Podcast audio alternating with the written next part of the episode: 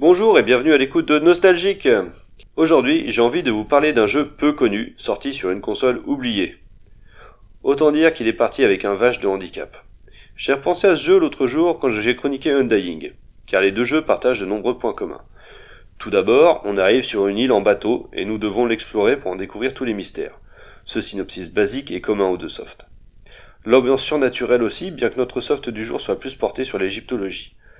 Bien que ces softs soient tous deux des FPS, ils misent énormément sur l'exploration de leur gigantesque terrain de jeu, rompant ainsi avec les sempiternels niveaux, couloirs des FPS classiques. Ce qui est d'autant plus méritoire pour notre jeu du jour qui est sorti en 1995. Alors je résume, un FPS de 1995, sorti initialement sur 3DO, se déroulant intégralement sur une île, un monde quasi ouvert, laissant une grande part l'exploration. Ceux, sans doute rares, qui ont eu le plaisir de s'y essayer auront reconnu sans mal Killing Time, un FPS extrêmement novateur sorti sur 3DO et sur PC un peu plus tard, dans l'indifférence la plus complète, alors qu'il avait tout pour réussir. Sauf un petit garçon d'une dizaine d'années qui vient d'avoir son premier ordinateur familial et qui est absolument dingue de Doom et de tout ce qui s'appelle alors les Doom-like. Comme il vit dans un petit patelin de province, le seul moyen de voir des nouveautés se trouve dans les magazines spécialisés offrant des CD de démo. Putain, tous ceux qui ont moins de 25 ans ne sauront même pas de quoi je parle. Oh, c'est déprimant. Bon, première rencontre avec ce jeu. La petite vignette dans le CD de démo. Une belle illustration d'un cuistot italien zombie qui s'apprête à nous lancer un hachoir. Tout de suite accroché par ce design, je me suis empressé d'installer la démo de Killing Time, car vous l'aurez compris, ce petit garçon accro au Doom-like, et eh ben c'est moi. Et comme vous le remarquerez encore dans ces chroniques, c'est toujours mon péché mignon. Une fois l'installation terminée, je vous ai parlé des lecteurs CD-ROM 4K, enfin 4X, pardon. C'était déterminant dans la durée d'installation des jeux à l'époque, la vitesse de, euh, la vitesse du, du CD-ROM quoi. oh putain. Bref, encore un coup de vieux derrière les oreilles, bim. Bon, je me lance alors dans la découverte de cette démo. Dans la peau d'un égyptologue armé d'un revolver, je descends d'un bateau qui m'amenait sur une île. À peine descendu, je suis assailli par un esprit me narrant dans une langue qui m'est inconnue à cette époque, une sombre histoire de malédiction, de spectres et probablement de zombies. Très vite, je rencontre mes premiers adversaires que je nomme les zombies chasseurs, puis leurs chiens, et assez rapidement une nouvelle arme, la mitrailleuse Thompson. J'arpente alors les gigantesques et labyrinthiques jardins du domaine, car c'est à cet espace ouvert assez conséquent que se limite la démo. J'ai poncé ces jardins durant au moins une année, à tel point que même aujourd'hui je pourrais les parcourir les yeux fermés, ou même vous les redessiner tout de suite là. Je guettais fébrilement les sorties et les occasions chez mon vendeur favori, le bien nommé Un Monde Meilleur, mais nulle trace de ce jeu qui m'avait pourtant totalement hypé. Et je sais que ce terme est anachronique, oui. Je n'ai plus entendu parler de ce jeu, d'aucune manière alors qu'il me semblait extrêmement novateur. Mais je l'ai gardé dans un coin de mémoire, un petit peu comme Sanitarium. Quelques années plus tard, je suis tombé sur Undying que j'ai confondu avec Killing Time, ou plutôt avec le souvenir que j'en avais. Enfin, je l'ai confondu lors de l'achat. Hein. Dès, le CD dans le lecteur, j'ai compris que c'était pas le même jeu. Je suis pas stupide non plus. Avec le temps, j'ai pris connaissance de la console de Trip Hopkins et de son funeste destin malgré certaines licences fortes comme Need for Speed ou Road Rage. Certains softs, censés être la vitrine technologique de la console, comme Killing Time, ont sombré dans l'oubli en même temps que la machine malgré des qualités évidentes. Un soir, au hasard de mes vadrouilles sur abandonware.fr, je suis retombé sur Killing Time, version complète pour PC. Incroyable. 20 ans après, je mets enfin la main dessus. Encore une fois, c'est un peu la même histoire que pour Sanitarium, avec un peu de patience, on obtient beaucoup. Et avec un peu de, un peu de beaucoup de travail d'abandonware.fr quand même. Encore une fois, je voudrais les saluer. Merci les gars, c'est vraiment du super boulot et vous me faites vraiment plaisir avec tout ça. Avec une meilleure pratique de la langue de Shakespeare et mon bagage vidéoludique, je vais enfin me plonger dans cette aventure. Donc là, on va se faire l'introduction maintenant. I'm off the rocky coast of Maine, heading toward the island of Matinicus, alone.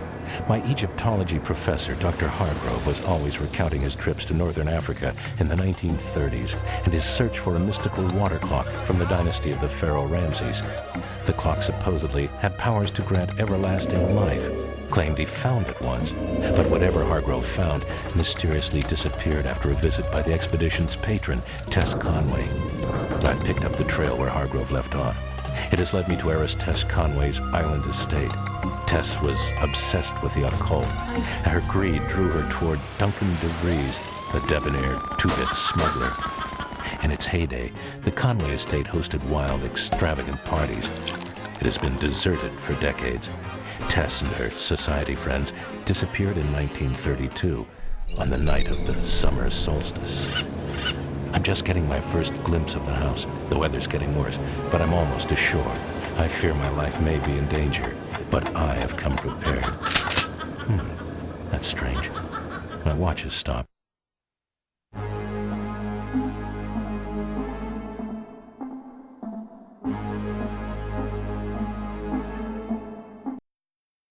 Voilà, donc cette introduction nous explique que nous sommes à la recherche de notre ancien professeur, et surtout d'un artefact magique qui lui a été dérobé par une certaine Tess Conway, la mandataire de l'expédition. Cette dernière a voulu faire usage de cette pendule à eau de Thoth, censée rendre immortel quiconque possède son pouvoir, lors d'une grande fête donnée durant le solstice d'été 1932. Malheureusement pour elle et ses invités, les choses ne se sont pas passées comme prévu, et ils se sont retrouvés transformés en créatures surnaturelles. Nous nous rendons alors dans l'île que possède Miss Conway pour retrouver l'artefact maudit et le détruire, et lever mystère et malédiction autour de tout cela. Le jeu débute alors que notre bateau accoste. Nous devons faire le plein de munitions avant d'en descendre, prêts à en découdre avec cette armée de créatures féroces. L'île comporte de gigantesques jardins, un chenil, des falaises, plusieurs domaines habitables, dont le grand manoir des Conway. Les ennemis sont variés et graphiquement reconnaissables. Ils possèdent tous un son qui leur est propre. On dispose pour s'en défaire d'armes assez classiques telles que le revolver, le fusil ou la mitrailleuse. Mais aussi du nank, nettoyant formidablement l'écran des infortunées créatures qui s'y trouvent. Il est à noter que trois ans avant Half-Life, l'arme de base était déjà le pied de biche. Comme quoi Half-Life n'a rien inventé, je le maintiens. Graphiquement, le jeu a vieilli. Il est plus propre que Doom, mais ça reste une 3D sommaire avec des ennemis en 2D assez pixelisés. Néanmoins, les environnements sont originaux pour l'époque et on nous propose un semblant de monde ouvert et une bonne partie du jeu se déroule à ciel ouvert, ce qui une fois encore est novateur à une époque où les Doom-like sont bien souvent des défouloirs en couloir. Le son est très immersif, on reconnaît aisément les ennemis au grognement qu'ils produisent à notre approche. La bande son est présente et angoissante sans être intrusive, mais c'est le cas de presque toute la concurrence de qualité. Concernant la maniabilité, on est dans l'ultra classique clavier-souris, je crois même que la souris est optionnelle. Bon côté à cela, c'est que le jeu est hyper fluide, très nerveux et qu'il ne souffre que de très légers ralentissements. Bon, je parle de ça au jour d'aujourd'hui, évidemment. Peut-être qu'à l'époque il ramait à fond, mais alors ça, j'en ai strictement aucun souvenir. Lorsque l'on croise des specs qui nous font avancer dans l'histoire, là, parfois, ça rame un petit peu. C'est vrai, faut le reconnaître, le temps de lancer, d'aller chercher la vidéo pour nous la lancer, des fois ça coince. Alors, je résume ce Killing Time. Un Doom-like basique, avec une histoire à base de surnaturel, d'Égypte et de voyage dans le temps, mais au game design très novateur et un gameplay ultra nerveux. Si on ajoute à cela que c'est un des premiers jeux que j'ai connus qui comporte deux fins, une bonne et une mauvaise selon euh, la manière de résoudre le jeu. On a affaire à un chef-d'œuvre oublié, voire carrément ignoré. Pourtant, graphiquement, il est agréable à l'œil, l'histoire est prenante, et le proton monde ouvert totalement novateur. Je ne pense pas que ma chronique réparera totalement cette injustice. Néanmoins, si je peux vous faire aller sur abandonware.fr, que je salue encore et remercie encore pour leur travail, ne serait-ce qu'une personne, ce serait déjà bien. Et si, rêvons un peu, je pouvais donner envie à quelques poditeurs de tenter l'aventure Killing Time et qu'ils y prennent autant de plaisir que moi, ce serait parfait. Allez, dès la fin du podcast, on tente l'aventure, vous me remercierez plus tard. Sur les réseaux sociaux, bien sûr. Allez, salut à tous. Hargrove was right all along. The water clock and its power were very real. Just as real as Tess's greed and treachery. The Archaeological Society will be fascinated if I can produce some proof of the clock's existence.